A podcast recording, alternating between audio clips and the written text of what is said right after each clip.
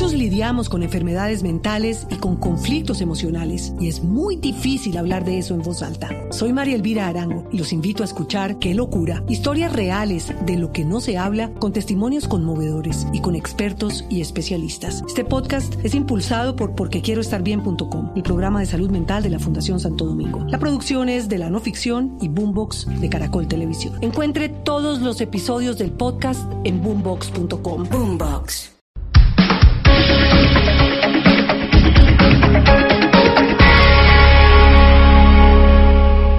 Conectamos voces e ideas. En este instante nuestra señal se conecta con todo el país. Con todo el país. Colombia está al aire. 12 del día, 13 minutos. Nos conectamos nuevamente con Medellín, con Cali, con Barranquilla y con Bucaramanga, que estaban en sus noticias locales. Y le recordamos que estamos en presencia del director o gerente de RTBC, saliente, Juan Pablo Vieri. Vuelvo y lo saludo y le doy la bienvenida, señor Vieri. Gracias por estar con nosotros aquí en la cabina de Blue Radio. Nuevamente, Camila, a usted y a todos sus compañeros de mesa, un saludo muy especial. La razón por la cual estamos con eh, Juan Pablo Vieri, director o gerente de RTBC Mejor, es porque ayer se dio a conocer una grabación que la obtuvo la Fundación para la Libertad de Prensa la, a través de la Liga para el Silencio, que dice esto. ¿Cuánto demora esa temporada? Esa temporada son 12 capítulos. 12 capítulos al aire significa cuánto tiempo? Son dos semanas, tres semanas. ¿Y empiezan a meterse cuándo? En enero. ¿En enero? ¿En qué horario? Siete y media de la noche. Lo cambiamos de horario. Okay. Montamos la producción. Lo ponemos 3 de la mañana. No tengo ni idea. Pero, pero no puede ser. Él, él, él no sabe, digamos, no tiene ni idea de lo que está diciendo y segundo se está burlando, se está burlando del Estado, se está burlando de la entidad que le da de comer, que le paga un sueldo. Y eso me parece una parte un poco estúpida. Miremos a ver que no le metemos a, a los puros hizo. Y si se vuelve a hacer los puros que lo hace con otra persona, no hay posibilidad que lo vuelva a hacer. Pues yo no hay posibilidad que esta gerencia Santiago vuelva a trabajar con esa, gerencia, con esa, con esa empresa. Esta fue una de las grabaciones que se dio a conocer ayer y ahí está hablando el gerente de, de, RTBC, Juan Pablo Vieri, sobre Los Puros Criollos, una producción que ha salido precisamente a través de Señal Colombia desde hace algún tiempo. Otra parte que se conoció de la grabación fue este. Oye, mire, ya estoy muy preocupado. ¿Cómo se llama? Santiago Ríos. Santiago Ríos. ¿Qué hacemos con él? ¿Él cómo está vinculado aquí en No, está vinculado. Entonces, ¿cómo hacemos para que no salga más en nuestros productos? Pues nosotros tenemos que una serie, una temporada nueva de Los Puros Criollos por estrenar. ¿Con él? No Sí. puede ser. Pero la cosa es la siguiente, no podemos no emitir. ¿Cómo Porque es no podemos no emitir porque eso es- hace parte de... Pero ya grabó esa serie. Claro, sí, ya está, ya está entregado, ya está finalizado, ya está pagado, ya está todo. Muy difícil de hacer eso. Lo vamos a, a, le vamos a cambiar el horario. No sé qué hacemos ahí. Oriéntame. Se hace parte de una producción financiada con recursos del Estado. Lo mismo que usted hace es guardar silencio frente a las políticas públicas que desarrollas. ¿sí? Si RBS, Se está pagando. y su equipo 12 del día, 16 minutos. Juan Pablo, ahí estábamos oyendo de esas grabaciones que se conocieron ayer y que suscitó, entre otras, un pronunciamiento hace media hora, si no estoy mal, de su parte, a través de la cuenta de Twitter, en donde usted pone a disposición eh, su cargo del presidente de la República y también de la ministra de las Comunicaciones. ¿Por qué razón puso usted a disposición su cargo? ¿Por qué tomó la decisión de hacerlo? Camila, uno en la vida a veces tiene que entender, y más cuando es uno un funcionario público, tiene que entender que entra y puede salir en cualquier momento. Y eh, bajo las circunstancias, yo siento que le hago mejor o le hago más bien a- al gobierno nacional, a la televisión pública en general y a mi persona, estando por fuera, que mantenerme atornillado en un cargo que es eh, de libre nombramiento del presidente. Pero toma usted la decisión de renunciar o lo hacen renunciar. Le pide el presidente o le pide la ministra y le dicen que es mejor que usted se aparte de su cargo y que entonces presente su carta. Afortunadamente, la independencia que ha tenido siempre el presidente con el tema de los medios públicos y igualmente la ministra eh, ha sido total. y la independencia, la independencia ha llegado a tal punto en que yo soy el que tomo la iniciativa y esta mañana me reuní a las 7 de la mañana con la ministra y a ella le dije personalmente que yo tenía la intención de presentar mi renuncia irrevocable al señor presidente de la República. Sin embargo, oíamos ahora el audio de Marta Lucía Ramírez, la vicepresidenta, que pues básicamente lo estaba apoyando y que mencionaba que no entendía usted eh, por qué tenía que irse. Entonces, esta renuncia que usted presenta a través de Twitter es irrevocable. Es decir, usted ya se va de RTBC. Sí, es irrevocable y pues estoy esperando que el presidente me la acepte, que le tengo fecha para el lunes 28 porque pues como todos sabemos se encuentra de viaje. Eh, mañana llega y el lunes espero pues que ya tenga la carta en su escritorio y la acepte. Juan Pablo, las únicas, eh, digamos, el único pronunciamiento que hemos visto de usted después de que se conocieron las grabaciones ayer fueron tres trinos, en donde usted dice que básicamente se refiere a la grabación y dice que la grabación es ilegal. Pero más allá de eso, usted, ¿por qué en esa reunión se refiere así a los puros criollos? ¿Por qué como gerente de RTBC usted dice, este señor no va más, a mí no me gusta por las críticas y todo lo que acabamos de escuchar? Bueno, eh, en ese día pasan varias cosas. Estamos hablando del 6 de diciembre. Eh, eso es consecuencia no solo de lo que pasa el mismo día, sino es consecuencia de lo que se, se había venido hablando. Yo entré a RTBC en el mes de agosto y desde lo que se había venía hablando desde el mes de octubre. Entre esas charlas que teníamos eh, con la directora de Señal Colombia y demás, pues eh, yo siempre me quejé de las repeticiones del programa de los puros crollos y yo preguntaba si no teníamos nada más en parrilla que poner. Ese día 6 de diciembre, en una conversación, y eso es muy importante, en el ámbito privado, en la oficina de la gerencia de RTBC, donde estaban mi asesor jurídico conmigo presente, la secretaria privada conmigo presente, y yo decido mandar llamar a la directora de Señal Colombia la directora de Señal Colombia sube a la oficina y entra. Antes, antes de que usted haga la narración de la entrada de la, de, la señora que entra a su oficina, ¿usted por qué se quejaba de la repetición de los puros criollos? ¿Por qué eran los puros criollos y no le gustaba el contenido de ese programa? ¿O por qué razón? Porque, digamos, teníamos una discusión interna. Una discusión interna como la que se realiza en cualquier gerencia de una empresa, de carácter privado, o como la que realizan los periodistas en un consejo de redacción, de carácter privado donde sí se exponen libremente una cantidad de opiniones. Opiniones libres, de libre pensamiento. Claro, pero acá digamos que la crítica que existe es que usted censuró a los puros criollos y censuró a los puros, a los puros criollos porque no le gustaba el contenido de ese programa. Entonces la pregunta es, ¿a usted no le gustaban las repeticiones por el contenido del programa o simplemente porque le parecía que en la televisión pública no se tenía que estar repitiendo eh, los programas tantas veces? Sí, digamos que primero eh, yo no he censurado a nadie. Esas son opiniones que han tenido o se ha pasado en la, opinión pública, pero yo no he censurado a nadie, ni he mandado censurar ningún programa de televisión. Segundo, eh, sí, fue una, como le decía, el, calor de una discusión donde salen eh, ideas que a veces no son las que uno coherentemente podría decir porque estaba alterado. ¿Alterado con qué? Con el día a día, lo que pasa en, en, una empresa de televisión y de medios públicos. Estaba alterado y a mí, en lo personal, y todavía creo que tengo la posibilidad de decir, a mí en lo personal, estaba cansado de las repeticiones de los puros criollos y yo ahora le voy a contar la cantidad de repeticiones que tuvimos de esas emisiones.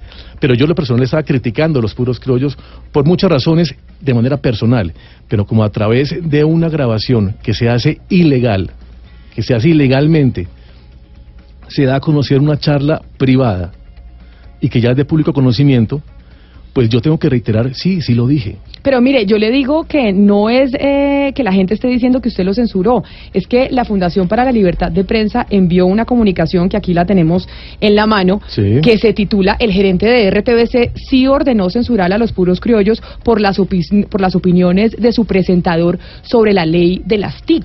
Eso, es lo que dice la FLIP. Claro, a mí y digamos que presentan la grabación en donde prueban básicamente que esto es cierto, porque ahí usted dice los puros criollos no van más. Claro, a mí eso me parece más grave todavía, porque la FLIP es la Fundación para la Libertad de Prensa y es como la sombrilla de la libertad de prensa en nuestro país y es la que debe garantizar esa libre expresión. Pero también es un órgano, digamos que, veedor y pendiente de tratar de entender o de explicar por qué las grabaciones ilegales no hacen parte de ninguna prueba en ningún juicio. Yo no sé, el doctor Pomo, que es abogado, me corrige. Una grabación ilegal, o sea, sin consentimiento de las personas que hablan, es una prueba que no es válida en, en una acusación. ¿Es verdad o me equivoco? Así es. Pero, pero yo veía a otros penalistas a través de la cuenta en Twitter que decían que grabar no es ilegal. Por ejemplo, creo que fue Iván Cancino el que le leí un trino y dijo, la, y me disculpan la palabra, o sea, grabar es una vergajada, pero no es ilegal. Y acá querían mostrar que sí había una actuación en RTBC desde la gerencia que estaba censurando unos programas por cuenta de que no le gustaba el contenido de los programas. Yo me, me apropio un poco de la palabra del doctor Cancino porque lo que pasó fue eso. Esa- ese adjetivo que da el doctor Cancino fue eso. Se hizo una grabación de mala fe, a una conversación abierta, clara, transparente, donde hay opiniones en ambos lados. Y en esa cruce de opiniones, la doctora Diana Díaz, que era la directora de Señal Colombia, nunca, y la grabación, que me imagino que está editada, porque la conversación duró un poco más, y la grabación está manipulada, porque la, grabación, la conversación duró un poco más, pero en lo que se da a conocer, por lo menos yo nunca oigo a la doctora Diana Díaz diciéndome, hombre gerente, eso es una irresponsabilidad lo que usted está diciendo, gerente no podemos hacer eso, gerente no, al contrario, en el transcurso de la grabación o en el transcurso de la conversación, es la propia Diana Díaz quien aporta ideas de cómo formar una parrilla de programación alterna para el mes de diciembre, aprovechando la gran maratón de contenidos de contenidos premiados de Señal Colombia, incluyendo capítulos de los puros criollos. Claro, pero lo que pasa, Juan Pablo, señor Vieri, es que aquí en esta grabación lo que se evidencia es una animadversión con el señor Rivas, el director de Los Puros Criollos, y con el programa como tal. Usted dice, yo no he censurado. Sin embargo, pues la grabación dice otra cosa completamente distinta. ¿Usted cómo puede comprobar que usted no ha censurado? No, la grabación dice lo que dice, pero de ahí a que yo haya censurado otra cosa.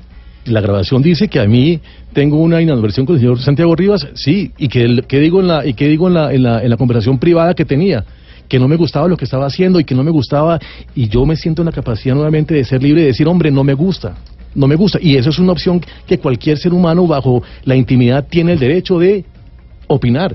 Ahora le digo una cosa, a mí lo que me preocupa es que la FLIP, que es ese órgano veedor de la libertad de prensa, utilice como supuesta prueba reina una grabación ilegal en todo sentido para con- tratar de confirmar que sí existió censura a través de una prueba falsa y siendo la FLIP la misma, la misma FLIP en tener este manual, manual antiespías, donde en la página 14, 14 y 15, ustedes lo pueden ver en internet también, ahí está a la mano, y yo le recomiendo a los señores de la FLIP que le echen otra, una, una repasadita al manual de, de antiespías, donde dice la invasión de la vida privada.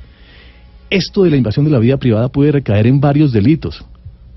Constreñimiento para delinquir, constreñimiento para delinquir agravado y amenazas de los artículos 182, 83, 84, 85, 347 del Código Penal respectivamente.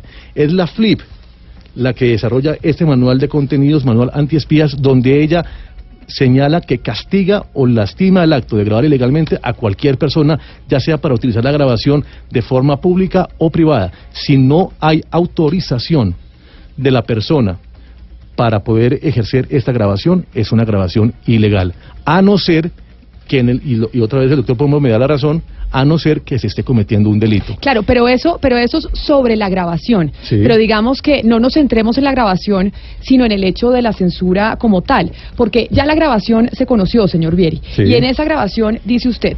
O sea, este señor eh, Santiago Rivas es el típico que en serio para algunas vainas viene a cobrar a ventanilla muy puntual y para otras sí se denigra de quien le paga. O sea, le muerde la mano al que le da de comer. Entonces, eso es una muy mala señal. Eso quiere decir que la política de RTBC, mientras usted estaba como gerente, era básicamente que se le trataba bien al que hablaba bien del gobierno y al que hablaba mal del gobierno no. No, Porque es- eso es lo que quiere decir. Pues es- digamos que esas son, esas son formas de pensar y usted la acaba de calificar como a usted le parece. A mí no me parece, a mí me parece que fue una discusión acalorada en la que, pues obviamente yo tengo que retractarme.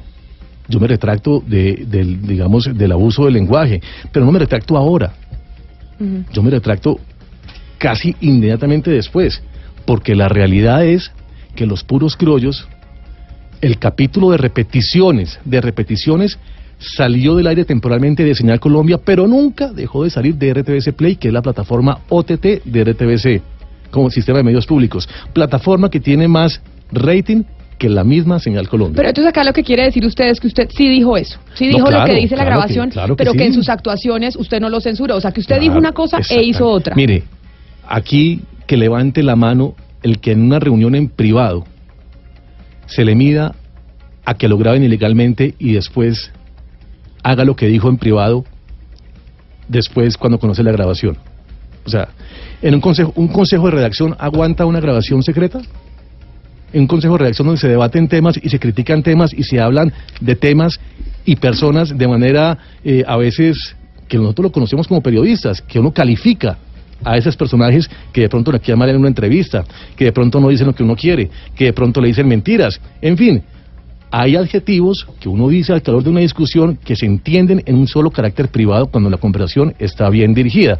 Pero cuando la conversación es manipulada a través de una grabación ilegal, pues ¿qué tenemos? Una desinformación. Yo me retracto de las palabras, pero no como le digo no hoy mismo. Al mismo tiempo. Señor, sí, señor Vieri, yo yo- le- perdóneme, yo termino. Yo salgo, yo salgo de, de- esa reunión con Diana Díaz, que en acuerdo llegamos a tomar decisiones sobre la parrilla de Señal Colombia, que en acuerdo con ella, que es la directora o era la directora de Señal Colombia, y con el gerente, que lo- ambos tenemos y conformamos o tenemos la po- potestad de organizar esa parrilla, y organizamos la parrilla de fin de año.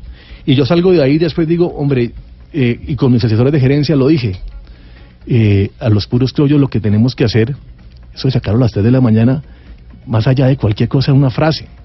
Lo que yo dije es, a los puros criollos aprovechemos y lo metemos en enero como principio de programación y le damos toda la, toda la factura, toda la programación y promoción que merece.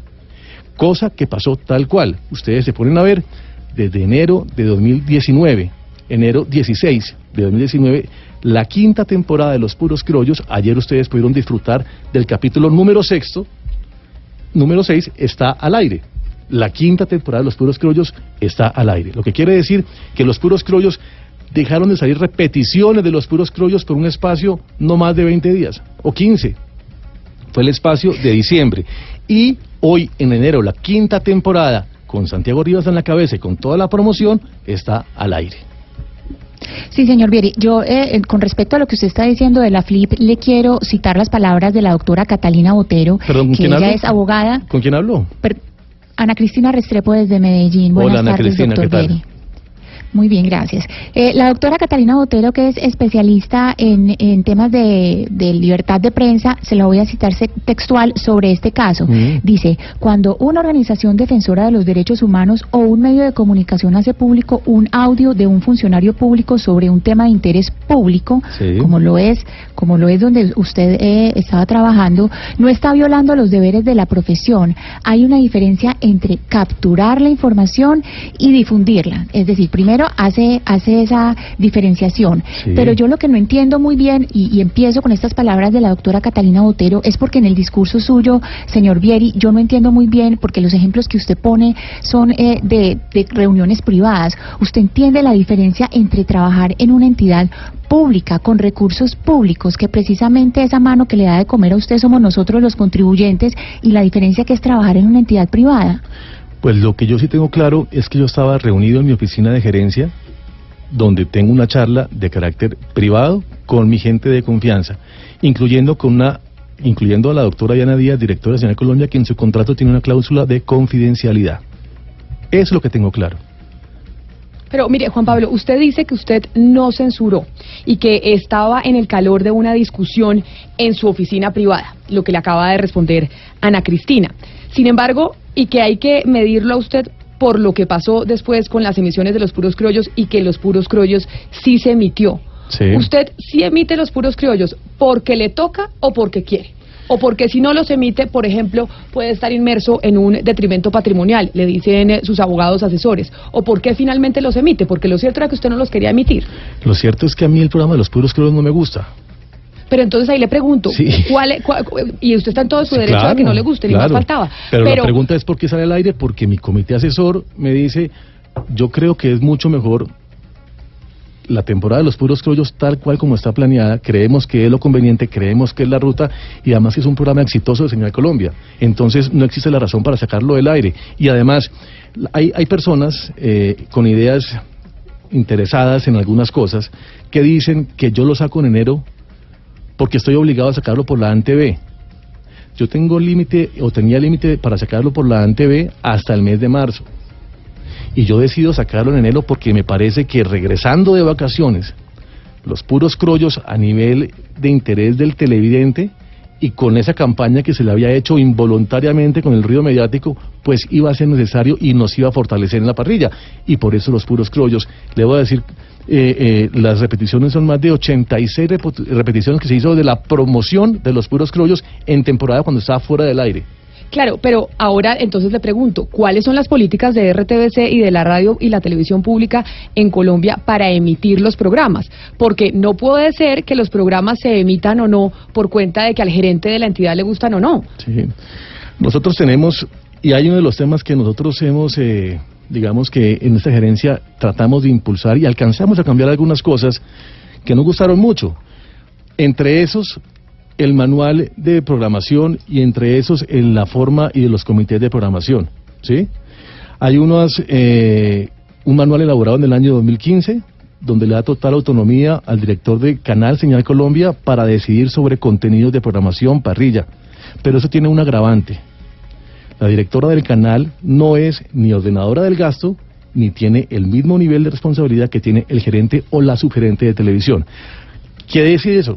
que quienes deben estar al frente de la decisión de esos comités es el gerente o la subgerente. Y yo, desde que estuve en RTBC, no tuve la oportunidad de participar en ningún comité de esos. ¿Qué define eso? Que la que tenía plena autonomía para poner o no poner en parrilla ese comité de programación era la doctora Diana Díaz, acompañado de otras personas. Pero eso se hace, digamos, en el comité, pero el comité completo, que lo debería conformar el gerente o presidir el gerente o la subgerente de televisión, yo no lo pude conformar. Por eso me da tranquilidad que, que cuando yo hablé con la doctora Diana Díaz y decidimos sacar a los puros criollos las repeticiones del aire temporalmente, ella estuvo de acuerdo y nunca objetó, según consta, esa grabación editada que se hizo de manera ilegal.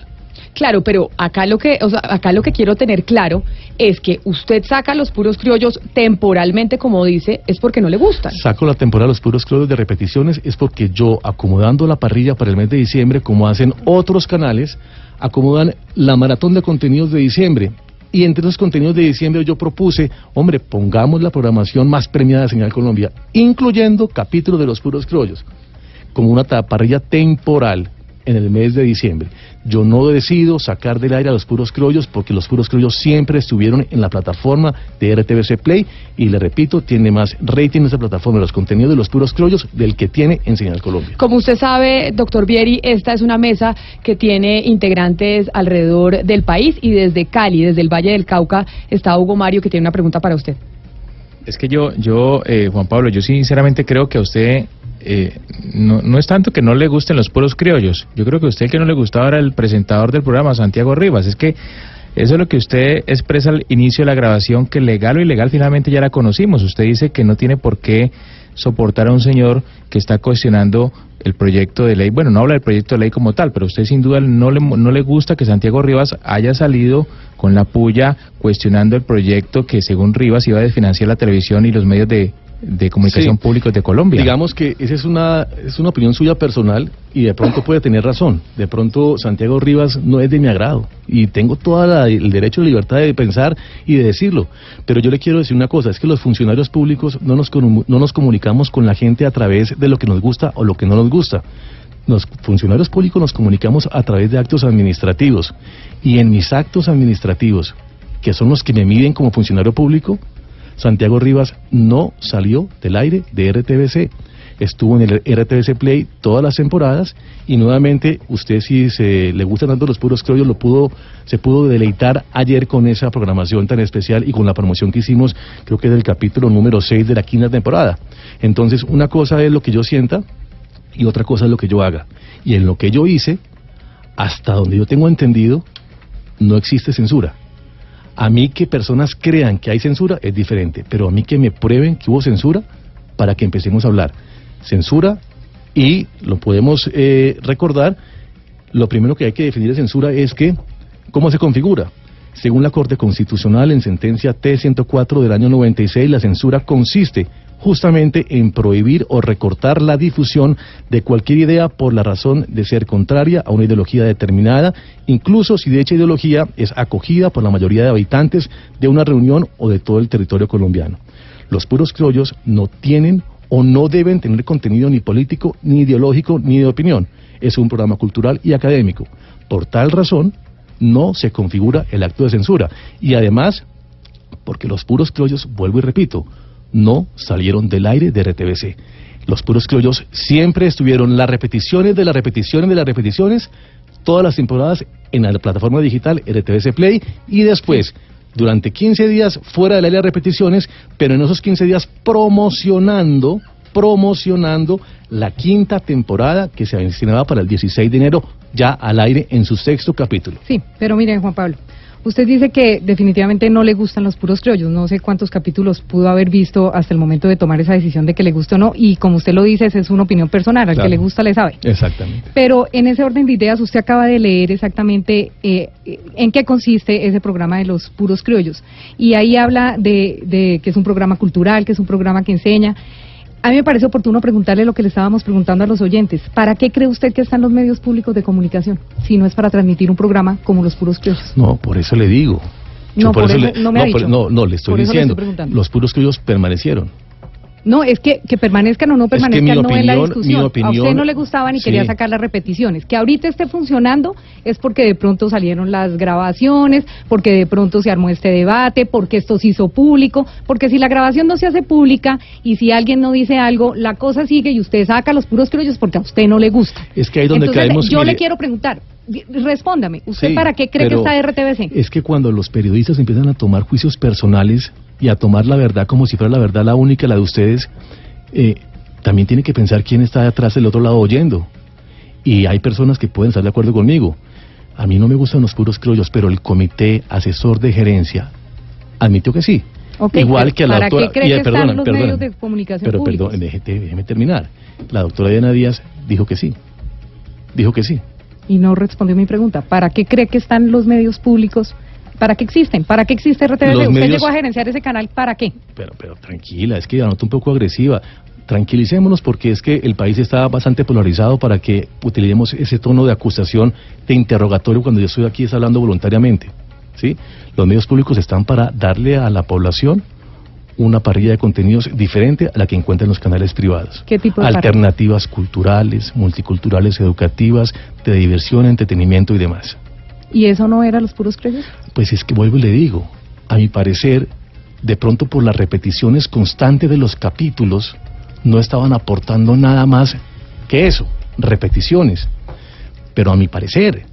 Pero mire, pero entonces, pero hablemos, eh, Juan Pablo, de la repeticiones. ¿Pero le quedó clara la respuesta o tiene alguna duda? Pues no, porque es que usted dice que yo estoy peleando con usted. Yo no estoy peleando con usted. Yo simplemente quiero aclarar porque se lo estamos preguntando a la gente, porque lo hablábamos esta mañana. Muy poca gente tiene claro para qué es un canal público. Pero por eso le digo, le quedó clara la respuesta. Un canal público es para ofrecerle a la ciudadanía contenidos audiovisuales o sonoros diferentes a los que oye o ve en canales privados. Y Señal Colombia cumple todos esos requerimientos. Claro que sí los cumple, todos los requerimientos. Pero una cuestión insoslayable, doctor Vieri, es que usted es servidor público. No podemos dejar de lado esa realidad. Está clarísimo para mí en mi condición de abogado de la mesa, no hay tentativa de censura. Usted dijo, de pronto yo los quiero censurar, pero no se censuró. Pero más allá de eso, y le quiero preguntar sobre la legalidad de la que usted tanto insiste. A mí me queda como abogado igualmente claro que yo puedo grabar cualquier conversación por vergajo que esto sea. A mí me queda igualmente claro que esa grabación, como usted bien lo ha notado públicamente, no puede servir de prueba. Eso está claro. Pero lo que sí nadie discute es sobre el uso de chantaje o extorsión de la grabación, que eso sí es un delito. A usted lo han tratado de extorsionar a través de esta grabación, independientemente que sea legal o ilegal. Doctor Pombo, hay personas que se acercan y le dicen a uno personalmente cosas que se oyen. Puede llamarse Radio Pasillo o puede llamarse versiones. A mí sí me habían alertado, es más, hasta de un video que iba a salir. A Vieri lo vamos a joder, decían. Tranquilos que a Vieri lo, lo tumbamos, ¿no? Pero a mí me queda un gran sinsabor más allá de ese Radio Pasillo es, ¿por qué esta directora de Señal Colombia entra a esta reunión literalmente engatillada con la grabación. ¿Cuál es el interés de ella de grabarme? Esa es la pregunta. Y más allá de esa pregunta se la traslado a la flip. ¿Por qué recibe esta grabación si no tiene claros los intereses de por qué se está grabando? Ahora, rápidamente, rápidamente, hablemos de las repeticiones de los puros criollos año 2018, para que tú me preguntabas por qué los, digamos, por qué me generaba ese cansancio. La temporada 2 se repitió ocho veces. La temporada 3 se repitió ocho veces. La temporada 4 se repitió seis veces. En el año 2017, la 2 se repitió dos veces. La 3, 4. La 4 se repitió es- 6. es que esos números, digamos que comparado con otras producciones, no dicen mucho. Es decir, Los Puros Criollos se repitió más que otros programas en RTBC, menos o igual. Pues yo no alcancé a llegar a ese, a ese conocimiento tal de la parrilla, Ajá. pero estoy seguro que Los Puros Criollos fue la serie, y además con todos los galardones, porque fue una serie, es una serie premiada y reconocida, de la cual yo, como cualquier otra, mire, si yo me veo Game of Thrones más de tres veces, me deja de gustar. Los mismos capítulos me dejan de gustar. Lo mismo me pasó con Los Puros Criollos. No es que yo no quisiera, yo quisiera ver más. Pero nuevos capítulos, yo me cansé fue, y lo que me quejaba yo era las repeticiones. Ahora le digo, la temporada 6, 5 que se, que se empezó a emitir a partir del 16 de este año, se va, son 12 capítulos que le costaron a los colombianos 666 millones de pesos. O sea, ese dinero no se ha perdido ni se va a perder. ¿Por qué razón? Porque se garantiza que van a estar al aire atemporalmente.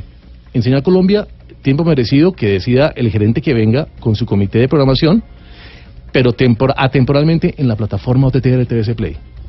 Señor Entonces, Vieri, entonces señora. usted sabe sabe el precio de la sabe perfectamente cuál es el precio de, de, de todo las el programa, sí. de las producciones, Sí. es decir, de esta producción de los puros criollos en este momento me está diciendo, sabe cuántos valía, sabe los premios que se ha ganado, entonces por qué la reunión estaba preguntando que quién es Santiago Rivas, que usted no tenía ni idea quién es Santiago Rivas y por ahí derecho en la grabación nos dimos cuenta que usted no conoce los es que aparte de lo de Santiago Rivas, o sea, pongamos pongamos este este acto de digamos todo el acto de censura que usted dice que no lo hay, yo personalmente creo que sí lo hay detrás de Santiago Rivas, usted en esa grabación revela que no conoce los contenidos del canal, que no conoce con quién trabaja y que no sabe quién es el presentador de uno de los programas más exitosos que tiene eh, que, que tiene el canal, Sí. es decir, que, vuelvo, vuelvo digamos que vuelvo y, y repito el estatus de esa conversación. Claramente yo estoy acalorado en esa conversación. Claramente yo no estoy eh, tranquilo en esa conversación. Estoy acalorado, estoy enojado. Eso es un pecado. Y cuando yo me enojo, como le puede pasar al 99% de la población, pues a veces eh, no tiene conciencia de lo que dice, o si lo dice, no tiene por qué asumirlo cuando está tranquilo. La idea es que uno tiene cambios en su forma de hablar y de forma de pensar y forma de ser. Lo grave sería permanecer en el enojo y no nivelarse. Yo estaba muy enojado. Tengo derecho a enojarme, gracias. Como todos ustedes, gracias. Que no se tomaron decisiones en caliente. Hombre, no se tomaron en caliente, se tomaron en frío. En frío. Y eso es lo que traduce mi función como funcionario público. Actos administrativos. No fue una... Mire, el censurador de Vieri, si existiera, los puros criollos estaría pasándose a las 3 de la mañana.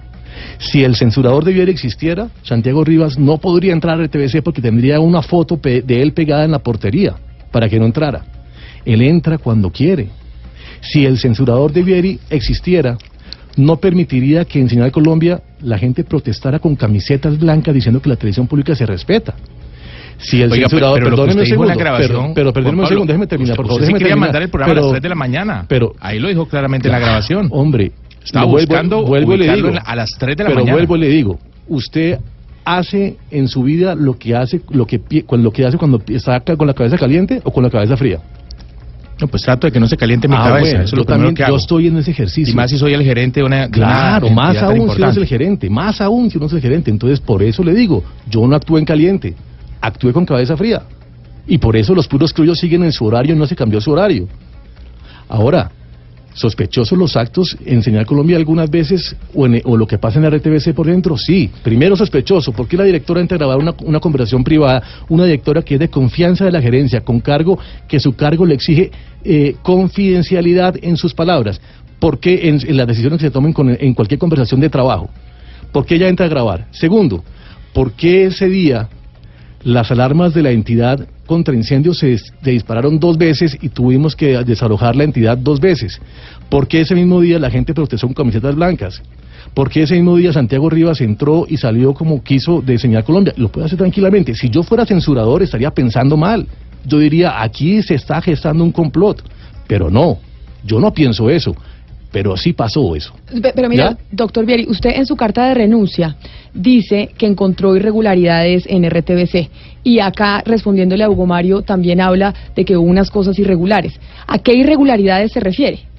Mire, eh, nosotros tenemos, o Señal Colombia tiene unas coproductoras, un mercado de coproducción. Si no estoy mal, no quiero que me juzguen por lo que voy a decir, pueden ser 20 o 23, creo que son 23.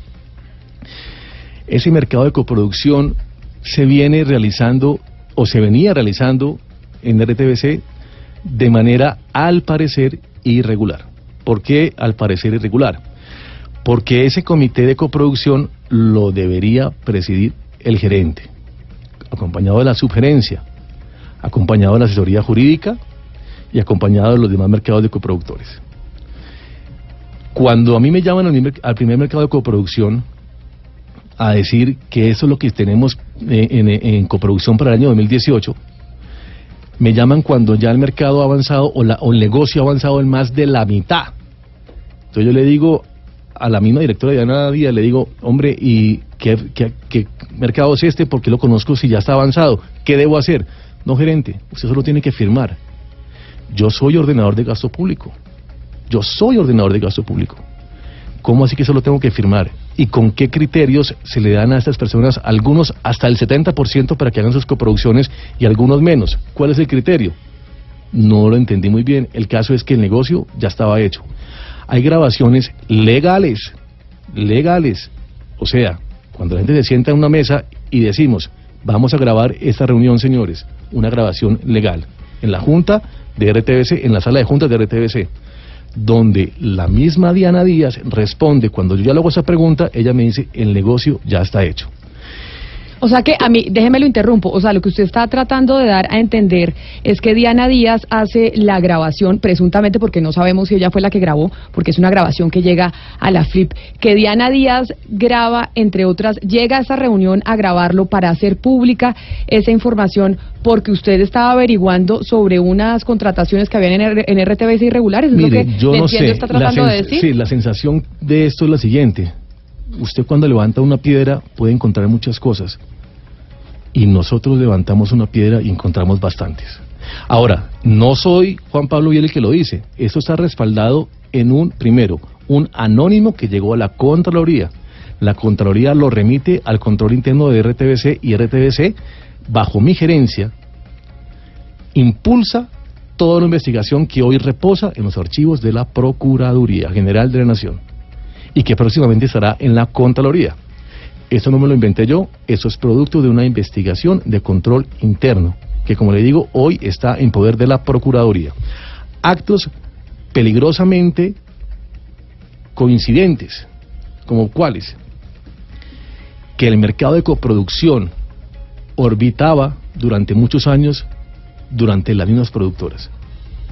¿Eso no tiene nada de malo o tiene mucho de malo? No sé, no soy un ente investigador. O sea que Pero básicamente para usted el lo que está control interno, es que para control interno sí le generó sospechas de por qué si ese comité de contratación con las con las coproducciones estaba conformado de manera irregular, empiezan a desprenderse cosas que llamaron la atención a control interno de las cuales yo soy informado y de las cuales yo tengo que responder y asumir y por eso mando la investigación a la Procuraduría. A mí me parece que la gran molestia de lo que sucede aquí al interior de RTBC, y estoy hablando solo de televisión, es que encontramos cosas que de pronto no les gustaba. Tan así es que cuando salimos y con la nueva... Año y ocho meses duró RTBC sin cabeza jurídica, sin oficina jurídica, sin alguien que dirigiera la oficina jurídica. Año y ocho meses. Pero mire, esa gerencia pone esa, esa, esa, eh, a esa persona, a esa directora jurídica. Y cuando esta directora jurídica anuncia que los comités de coproducción no pueden seguir trabajando de la manera como estaban trabajando porque si están con- estamos comet- cometeríamos el mismo error que encontramos, sino que se debe hacer de, una manera normal y formal, las casas coproductoras nos mandaron un, un derecho de petición diciendo que se ponían en- en peligro más de mil puestos de trabajo, no sé cuántas producciones, y entendemos la preocupación de ellos. Pues claro, son socios nuestros, pero los llamamos, los invitamos y nos reunimos hace dos semanas con las 23 casas coproductoras y les dijimos, hombre, aquí el negocio no está hecho. Es que ustedes no pueden seguir contratando con Señal Colombia de la manera como lo están haciendo porque el, está, el comité no está conformado como debe estar.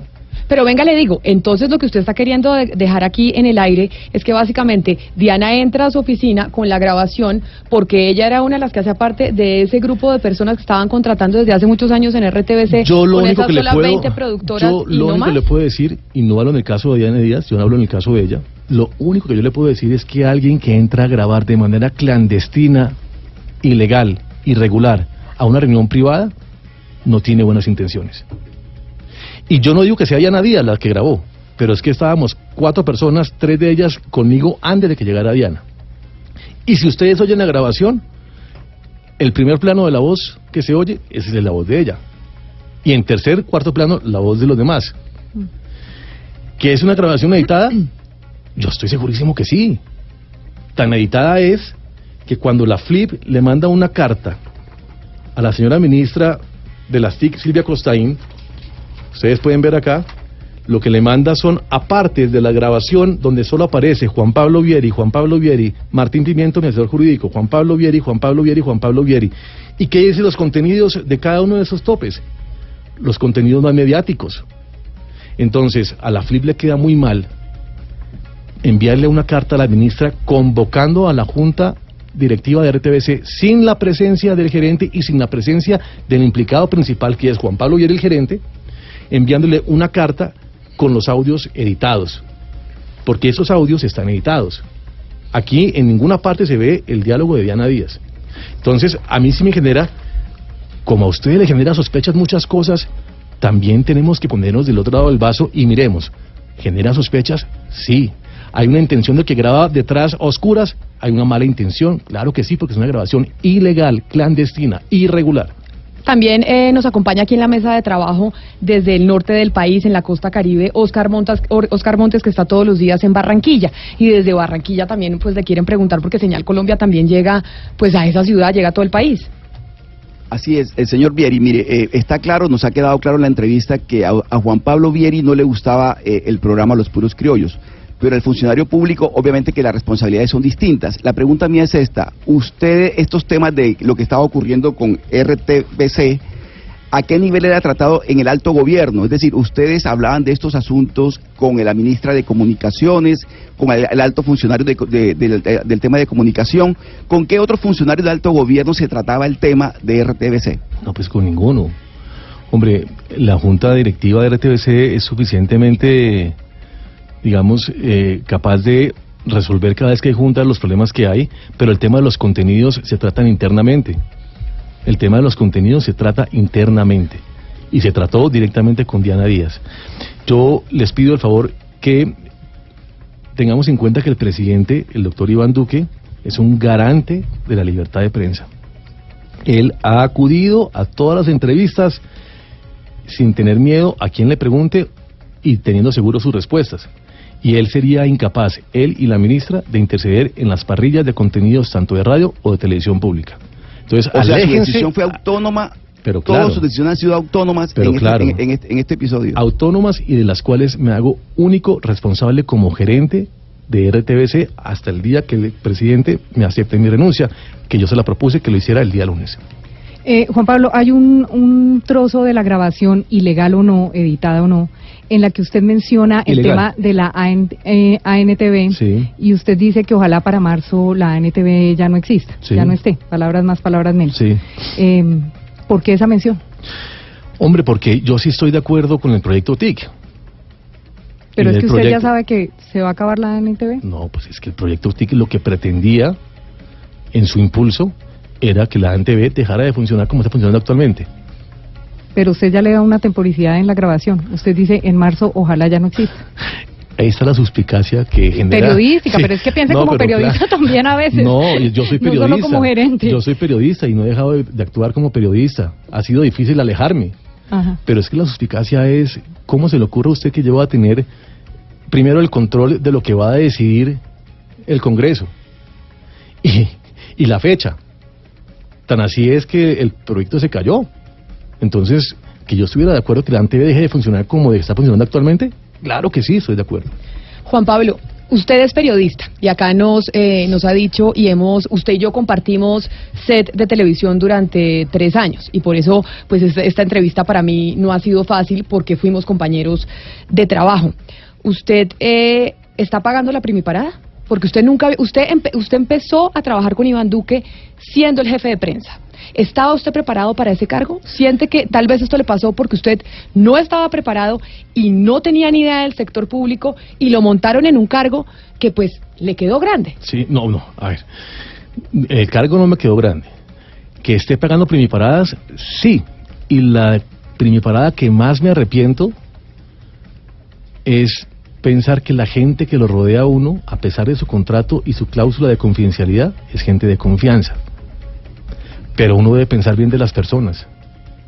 No sé si eso sea una primiparada, pero yo nunca imaginé que Diana Díaz entraría a esa oficina a grabar una, una conversación de carácter privado y normal en cualquier gerencia de una eh, empresa de medios de televisión audiovisuales o de radio.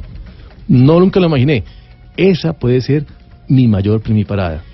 La otra, que sí, hay que controlarse, tanto en privado como en público. Y yo estoy en ese ejercicio, otra primiparada.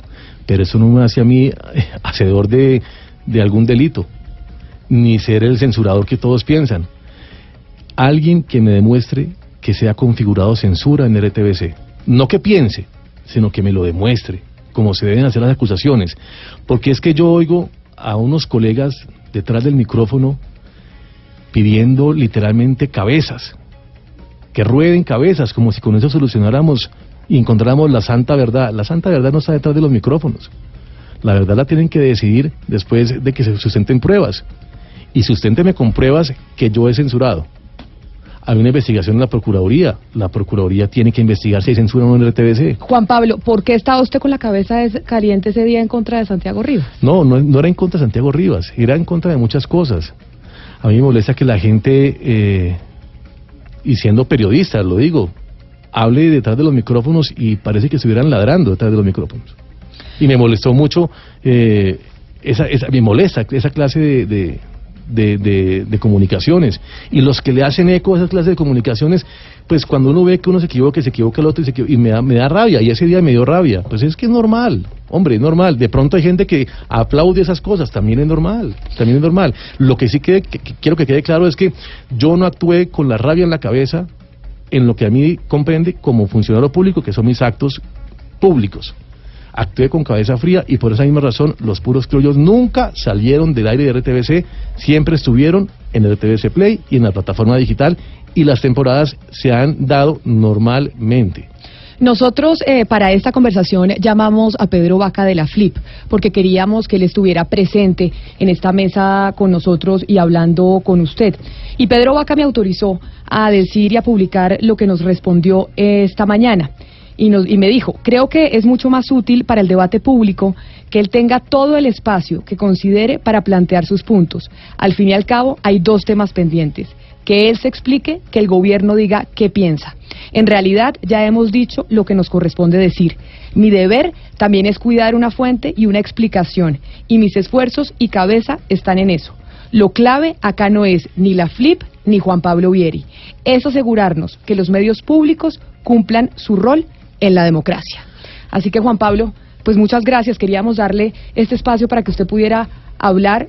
Ha sido tendencia en redes sociales desde ayer sí. atravesando un momento muy difícil eh, en su vida y nos parecía importante que le pudiera dar la explicación a los colombianos de si se estaba censurando Sí. o no. Camila, en muchas gracias. Yo, en aras de responder un poco lo que dice el doctor Vaca, eh, pues a mí sí sigo con la duda si la FLIP, antes de recibir esa clase de grabaciones de la fuente que sea, y entiendo el derecho a reservar la fuente, eh, pregunte de dónde viene la grabación o cómo se adquirió esa grabación. Porque es lo mismo, cuando a su escritor le ponen un maletín lleno de plata, usted pregunta de dónde viene ese dinero o no viene ese dinero, doctor Pombo. No pregunta o no. Pues yo sí, pero Claro. no sé si el doctor Vaca y ese no es el tema, no sé. No, pero es un ejemplo, digamos. Si a mí me llegan con una grabación y yo soy el garante de la libertad de prensa y sé que la grabación, por lo que oigo, se hace en un recinto privado, yo le preguntaría, por lo menos a la fuente, ¿usted autorizó o recibió autorización de esa grabación o estaba en un recinto público abierto?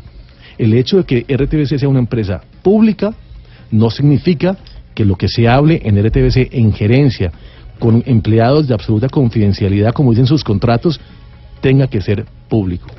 Y le ruego el favor a la gente, a los, a los oyentes, entiendan también las versiones. No polaricemos tanto al país y no busquemos tantos culpables donde no hay. Aquí lo importante es que la televisión pública se fortalece y en aras de ese fortalecimiento me hago un lado para no entorpecer el crecimiento que debe tener la función pública en los medios públicos. Juan Pablo, muchas gracias por haber estado con nosotros aquí en Mañanas Blue.